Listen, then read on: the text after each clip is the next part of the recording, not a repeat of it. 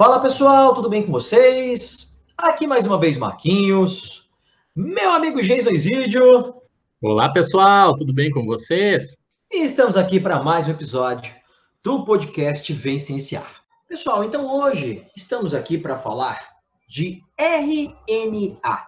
A gente veio aqui hoje para falar dessa molécula de ácido nucleico tão importante, até para complementar, né, Jason, os episódios que a gente já teve sobre DNA, né, falamos, a gente teve dois episódios falando de DNA, é um assunto que o Jason conhece muito, né, o Jason aí, apesar de ser né, é, é, da farmaco originalmente, né, é um biólogo aí, farmacologista, mas é, ele, ele pendeu para o lado da genética, né?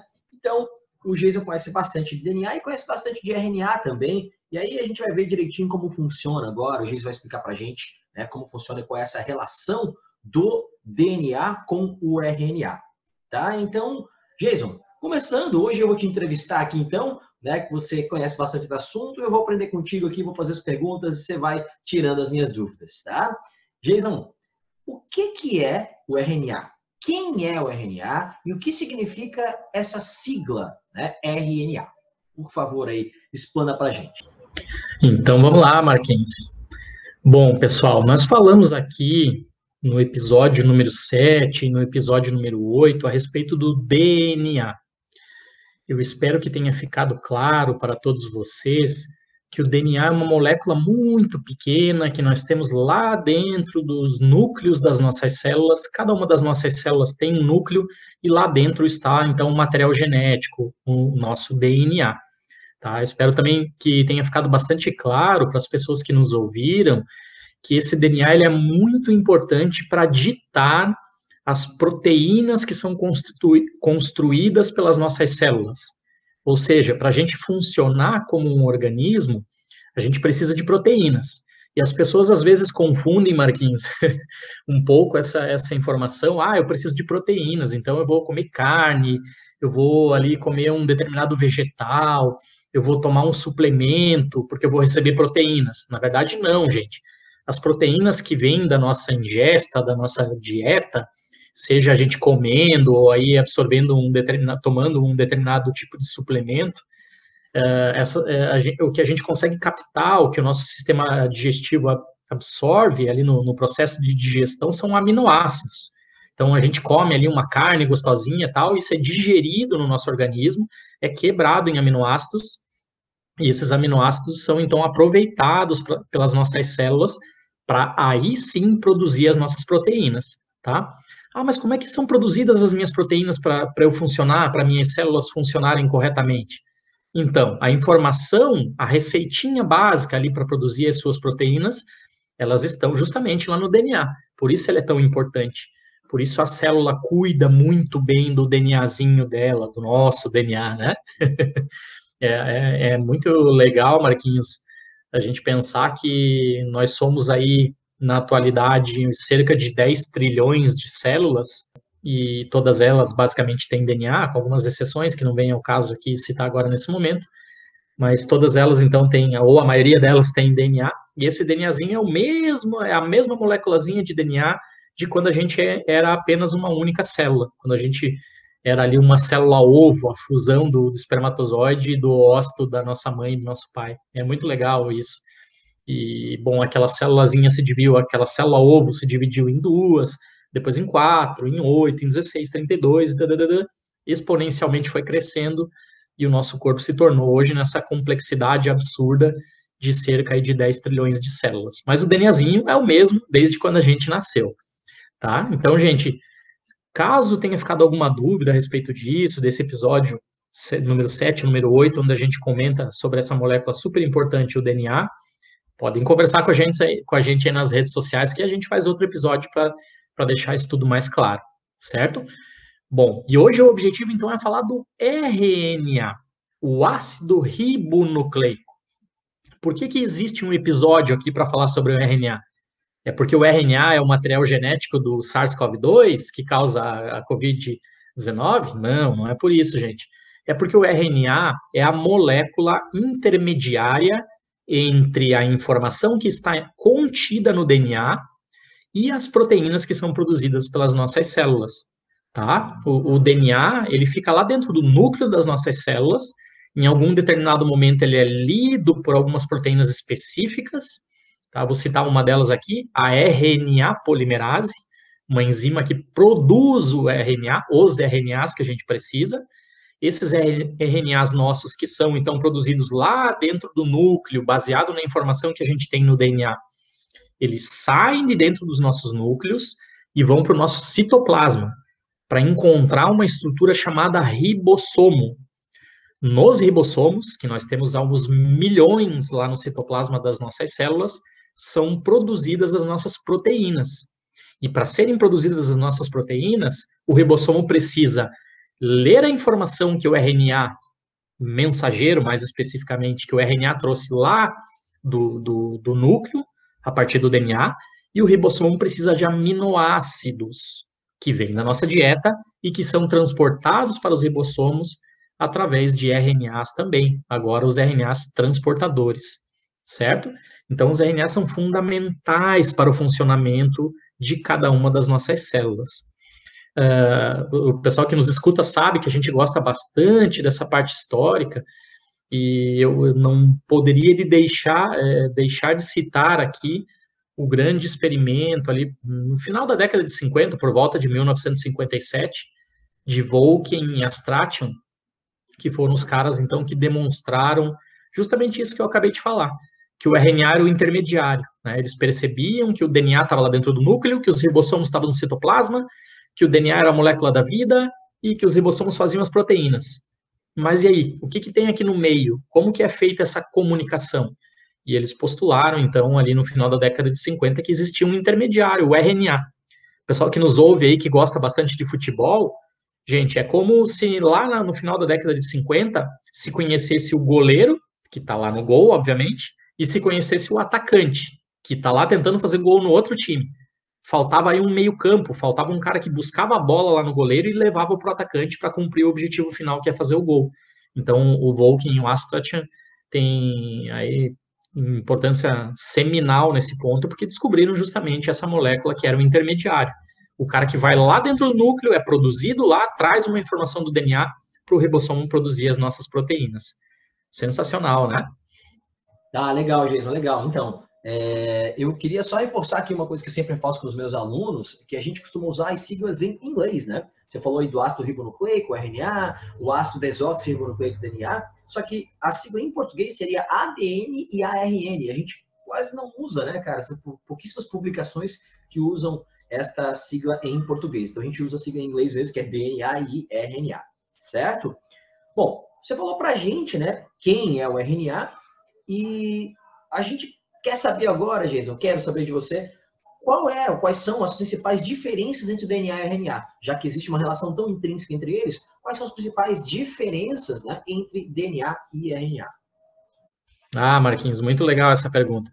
Então, o, o, RNA ele tem algumas diferenças em relação ao DNA em termos estruturais. Primeiro, o, o RNA geralmente ele é unifilamentar, ele é uma única fita de, de ribonucleotídeos, enquanto que o DNA são sempre duas fitas. A segunda característica, o RNA, ele é composto por ribose, por, que dá origem a ribonucleotídeos. O, o DNA era composto, era composto é, pela desoxirribose, que dava origem aos nucleotídeos.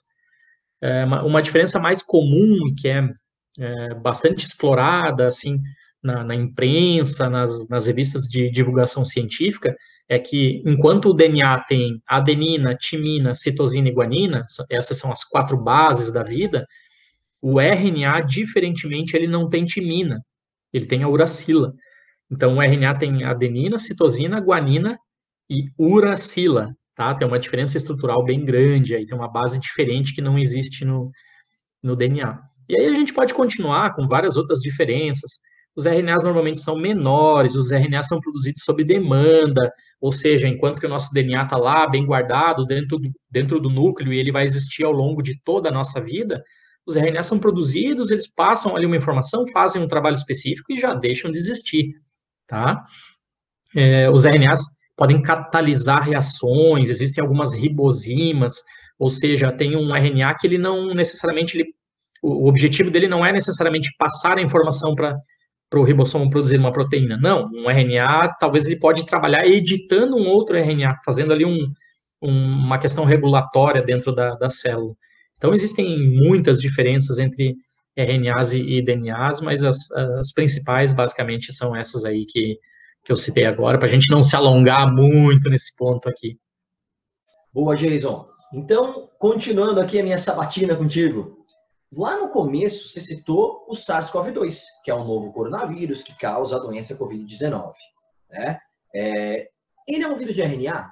Fala um pouquinho mais para a gente sobre o SARS-CoV-2 e o RNA né, é, em relação ao SARS-CoV-2. Sim, pois é. No começo aqui do episódio, eu até citei brevemente o SARS-CoV-2. Então, existem já artigos publicados na, na literatura específica sugerindo aí que o SARS-CoV-2 tem um genoma de mais ou menos 29 mil ribonucleotídeos. O que, que significa isso? Gente, significa que o genoma, o material genético do vírus, do SARS-CoV-2, que causa a Covid-19, o genoma dele é diferente do nosso genoma. Do nosso, eu digo, da, da espécie humana. Tá? A espécie humana tem como material genético ela armazena as suas informações na forma de DNA. E o SARS-CoV-2, ele armazena as informações para construir outros SARS-CoV-2 na moléculazinha de RNA que ele tem dentro dele. Ué, professor, mas aí fica difícil entender, complicado. Como assim? Como que alguém pode armazenar uma informação em termos de RNA? Gente, porque o SARS-CoV-2 ele, ele é um parasita obrigatório, ele precisa adentrar uma determinada célula, no caso, no, as nossas células, ele tem que nos infectar, tá? Então, quando ele nos infecta, o, o vírusinho lá, o SARS-CoV-2, ele usa os ribossomos da nossa célula, ele usa a maquinaria celular das nossas células. Então, ele entrega o RNAzinho dele direto para o nosso próprio corpo produzir outros SARS-CoV-2. Que legal, né? Quer dizer, não é tão legal assim porque leva a, a, a, morte de muitas pessoas. Eu digo legal em termos de biologia, é um, é um maquinário muito eficiente, é, uma, é um plano tático bastante interessante, mas é realmente é triste porque leva à morte de muitas pessoas. Por isso, pessoal, por favor, a gente tem observado aí que a galera tá, tá agindo como se já tivesse acabado a pandemia.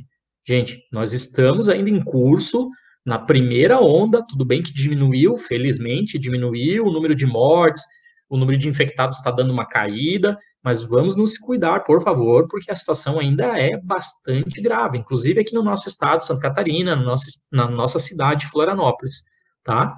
As vacinas, a gente tem boas notícias, aí, alguns avanços, mas é final desse ano, ano que vem.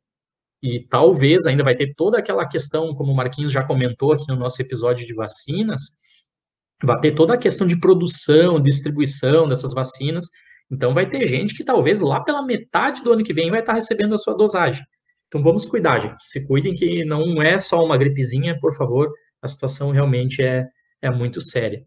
Ah, Jason, baita aula. Né? A gente vai aprendendo aqui com a tua fala. Né? Eu, eu sou teu fã, tu sabe disso, né, cara? não é de hoje. Bom, é, uma outra pergunta, Gênesis. O RNA que cada célula produz é o mesmo? Ou seja, todas as células produzem o mesmo RNA? Como é que funciona isso? Ah, essa pergunta é sensacional, Marquinhos, porque então cada uma das nossas células tem exatamente o mesmo DNA. Então vou pegar aqui, né, célula muscular, célula óssea, um neurônio, uma célula epitelial aqui da nossa pele. Gente, pode, podem pensar, ah, eu quero pensar na minha célula do fígado, na célula do, do meu rim, do intestino. Cada célulazinha do teu corpo que te constitui, ela faz parte de um órgão diferente. E ela tem um formato anatômico diferente, ela tem uma função diferente. Ou seja, se ela tem uma função diferente, para fazer essa função, ela precisa de proteínas diferentes. Gente, um neurônio, ele está preocupado em transmitir um impulso elétrico. Para isso, ele precisa lá ter as proteínas que formam canais iônicos, ele precisa ter as proteínas que formam bainha de mielina e conexões neuronais e, e neurotransmissores, essa coisa toda. O neurônio não está preocupado em detoxicar o teu corpo do cafezinho que você acabou de tomar agora. Esse é um papel do fígado. O fígado, sim, vai ter que ter. Ele não está preocupado em transmitir impulso elétrico lá para fazer você raciocinar. O fígado está preocupado em metabolização, outras coisas também, mas principalmente em metabolização. Tá? Então, ele precisa produzir ali, por exemplo, proteína CIP, a tua célula óssea. Não está nem preocupado em metabolizar. Ah, professor, mas cara, a célula tem que metabolizar, senão ela morre. Tá, tudo bem, mas não é a função principal dos teus ossos é te dar estruturação, é te dar proteção, sustentação do corpo. Né? Então, a célula óssea ali, ela está preocupada em produzir outras proteínas, e assim vai, gente. Qual pedaço do corpo vocês pensarem no corpo de vocês, ele vai ter células com necessidades diferentes. Todas elas têm exatamente o mesmo DNA, elas têm exatamente o mesmo genoma, tá? Mas os RNAs que cada uma delas vão produzir, gente, serão diferentes. É aí que está o X da questão. Tá? Isso é muito comumente falado na ciência é, como estudar o exoma de cada uma das células. Quando vocês escutarem novamente esse, esse termo exoma, saibam que é basicamente aquele pesquisador ou quem falou disso, ele está basicamente estudando os RNAs que aquela célula produz. E por que, que ele está interessado nisso? Porque se você compreender o exoma, se você compreender todos os RNAs que uma determinada célula produz, você pode aí é, ajudar a, a, corrigir uma célula que não esteja funcionando corretamente.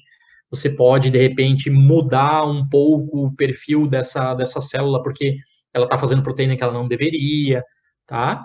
Você tem N abordagens científicas, experimentais diferentes, que tornam importante conhecer quais são os, os RNAs que essa célula está produzindo. Então, vejam, gente, para arredondar essa conversa aqui, para ficar bem mais fácil para todo mundo entender. Imaginem como se o, o, DNA, as moléculas de DNA que vocês têm, as 46 moléculas de DNA que vocês têm, 23 vieram do pai de vocês e 23 vieram da mãe de vocês, todas elas estão lá dentro do núcleo. Então, lá dentro do núcleo, vocês têm um livrinho de receita. O livro da vida de vocês está lá. Ele lá está todo escrito, fechadinho, bonitinho lá dentro do núcleo, no formato de cromatina. Aí, a célula, vocês querem fazer ele cozinhar uma determinada receita. Então, o que, que vocês vão fazer? Vão lá dentro do núcleo, vão pegar o livro, vão abrir ele, vão folhear ali. Opa, eu vou escolher a página número 47. Aqui tem uma receita muito interessante que eu quero cozinhar agora.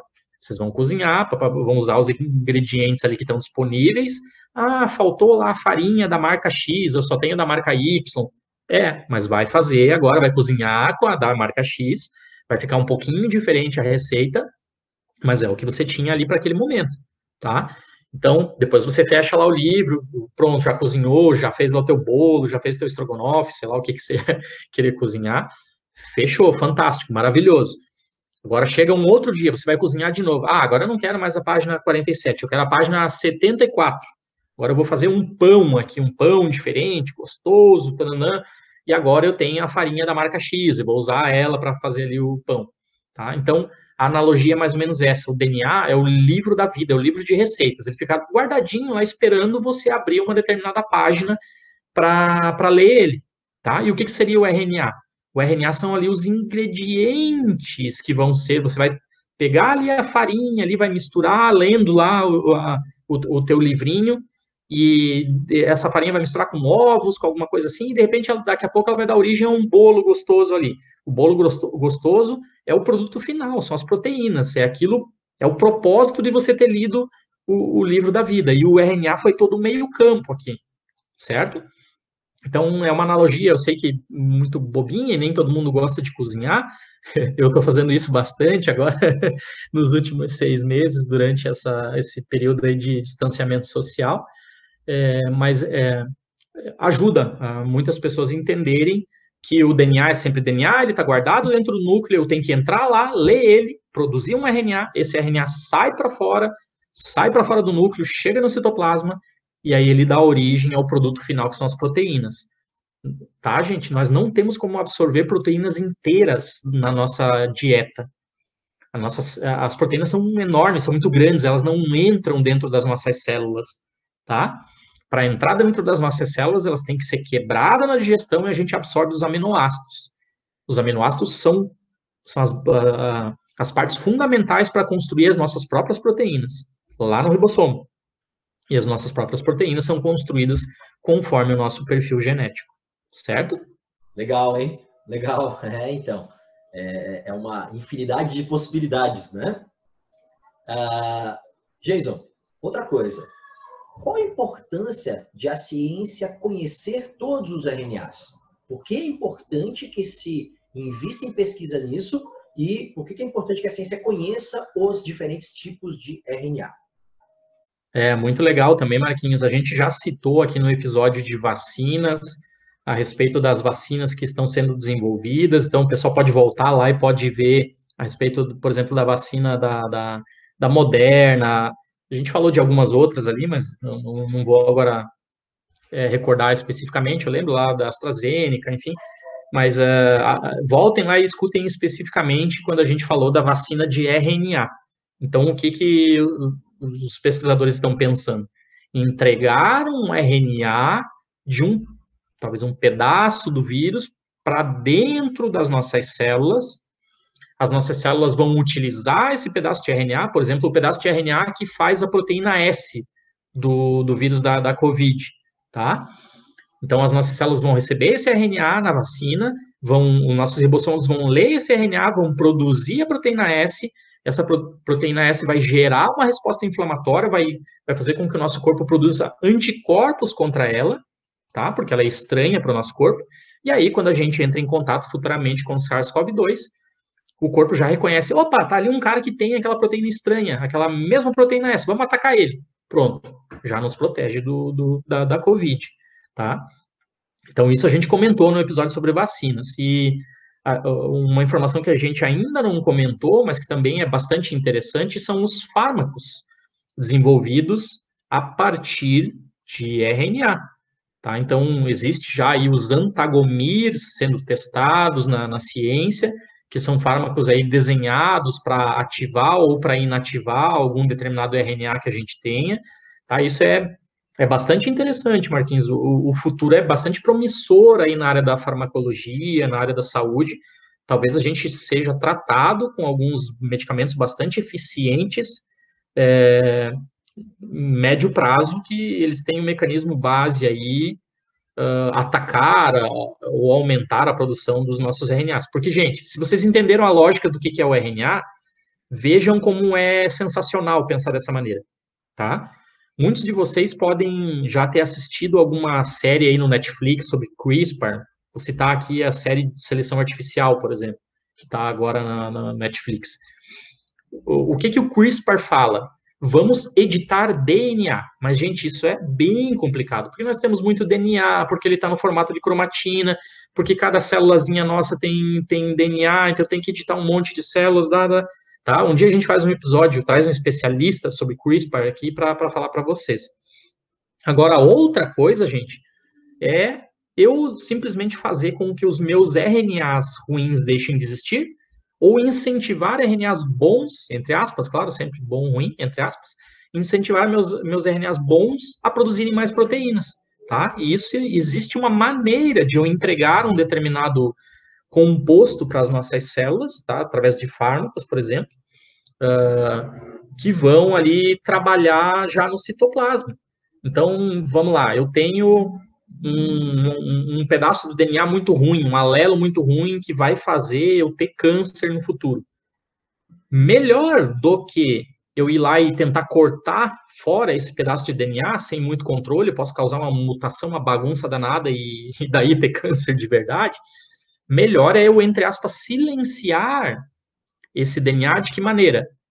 A, a, enzima a RNA polimerase vai lá, vai ler esse trecho de DNA ruim, vai produzir um RNA, esse RNA vai para o citoplasma, e aí eu faço o quê? Toim! Eu pego esse RNA e, e não deixo ele nunca virar proteína. Ou seja, não tem problema algum de eu ter algum alelo ruim, uma região do DNA ruim. Eu tô, eu tô aí matando o, o problema no meio campo. É, o RNA está trazendo a informação, eu vou lá, pum, não vai levar informação nenhuma para o ribossomo não vai produzir proteínas ruins aqui dentro dessa minha célula. Essa é uma estratégia muito boa, muito eficiente, tem se mostrado, pelo menos, bastante eficiente aí em estudos de, de pesquisa básica com, com, animais experimentais. Então, o futuro é, é bem promissor, eu diria até, Marquinhos, olha, mais promissor é, em termos de, de, de, medicamentos, aí, de fármacos uh, com, com atividade nos RNAs do que a gente pensar em, em edição genética. Eu acho que os fármacos em, em, é, baseados em mecanismo de RNA devem estar antes disponíveis aí para os seres humaninhos. Bom, Jason, é, cara, foi muito legal ouvir tu falar né, de um assunto que tu conhece tanto, né? E eu vou indicar com certeza esse episódio para os meus alunos, porque vai facilitar o entendimento deles de alguns conteúdos que é um conteúdo, são, são, conteúdos difíceis, né? Falar de síntese proteica para a galera nem sempre é uma parada que todo mundo assimila tão bem. Então, acho que esse episódio vai ajudar né, a galera de ensino médio, de cursinho, a entender um pouquinho melhor né, é, como funciona essa relação. Para a gente ir finalizando aqui, Jason, né, já vou é, é, finalizar para o nosso episódio não ficar muito longo, né? Eu queria ver se tu queres fazer mais algum comentário sobre a RNA, quer falar mais alguma coisa. Ah, não, Marquinhos, só queria agradecer aí a oportunidade de esclarecer um pouquinho essas coisas. Ah, já, a gente já queria ter falado mais cedo a respeito de, de RNA, mas Marquinhos também já explicou muito isso aí para vocês. A gente entrou uh, numa, numa, sequência bastante grande aqui, com muitos convidados importantes, e uh, eu e Marquinhos podemos uh, gravar com mais frequência, mas como vocês sabem, os convidados às vezes têm uma agenda bastante apertada, então acabou que o episódio sobre DNA e ficou lá no, no sétimo e no oitavo, e agora o RNA fica aqui no trigésimo primeiro. Então tem um gap entre um e outro, tá, gente? É, desculpa aí por, por esse gap, mas foi por, por bons motivos. Eu acho que vocês gostaram bastante dos episódios aí que a gente teve entre o, entre o décimo e o, e o trigésimo, tá? É, então, agradecer a oportunidade de, de falar sobre essa importante molécula. E, gente, espero que tenha agora ficado claro para vocês, então, que o RNA é o que a gente chama o segundo passo no dogma da biologia molecular, da genética molecular. A nossa informação está no DNA. A partir do DNA são produzidas moléculas de RNA que vão levar essa informação lá para os ribossomos, onde serão produzidas as proteínas. E essas proteínas são extremamente necessárias necessárias para o funcionamento de cada uma das nossas células. Ou seja, para eu conseguir estar tá falando aqui com vocês agora, me mexendo, respirando, são necessárias proteínas que foram produzidas pelo meu corpo baseado na informação que eu tenho no meu DNA. Já adiantar aí para a galera que no futuro a gente faz um episódio específico, espero que não demore tanto assim, sobre justamente a síntese proteica. Como que o ribossomo lê essa informação que está chegando ali para ele do RNA, como que ele recebe os aminoácidos, como que ele junta os aminoácidos aí para construir as nossas proteínas, e depois o que, que acontece com essas menininhas, para onde elas vão, como que elas desempenham o papel, o papel que elas deveriam desempenhar. Então, aguardem aí no futuro, gente. E só para concluir, Marquinhos, você citou os teus estudantes. Vou aproveitar e vou citar os meus aqui também. Agora, daqui a pouco aí está chegando o dia 25 de setembro, dia do farmacêutico, e eu sou um felizardo aí, eu tenho a, oportunidade de contribuir na formação desses profissionais dou aula aqui na, na UFSC para o pessoal da, da graduação de farmácia, e eu já soube que tem alguns deles que, que estão nos acompanhando aí nas redes sociais, estão escutando nossos episódios. Então, deixar um grande abraço a eles, que serão os futuros farmacêuticos aí, que vão ter que lidar com esse mundo da farmacogenética, da farmacogenômica. Espero contribuir bastante para que eles entendam esse, esse assunto e ajudem bastante a humanidade no futuro. E em breve, com os atuais estudantes, agora do semestre, do primeiro semestre do ano de 2020, é, estarei lá falando com eles a respeito do RNA. Então, de repente, esse episódio aqui também vai ajudar eles a contribuir essa molécula tão pequenininha, mas tão importante para todos nós. É isso, gente. Um grande abraço para vocês todos e até o próximo episódio. Cara, muito legal. Muito legal, Jason. E como eu te falei, eu adoro receber convidados, mas também gosto quando a gente bate esse papo aqui só, eu e você, em casa, né? A gente está em casa, apesar de não estar em casa né? juntos, mas cada um na sua casa e a gente se sente muito à vontade. Foi bem legal ter esse papo. Acho que foi bem proveitoso. Acho que a gente vai conseguir é, é, é, explicar aí para a galera um pouquinho melhor do que, que é o RNA. Tá? Jason, obrigado mais uma vez. Gente, brigadão. Tá? Continuem ouvindo a gente, mandem sugestões, mandem críticas, sigam a gente nas redes sociais, arroba no Instagram, no Twitter. Né? É, a gente está sempre aqui aberto tá? para receber suas sugestões e tirar suas dúvidas sempre que vocês tiverem. É só mandar para a gente. Valeu, galera. Um abraço e até a próxima.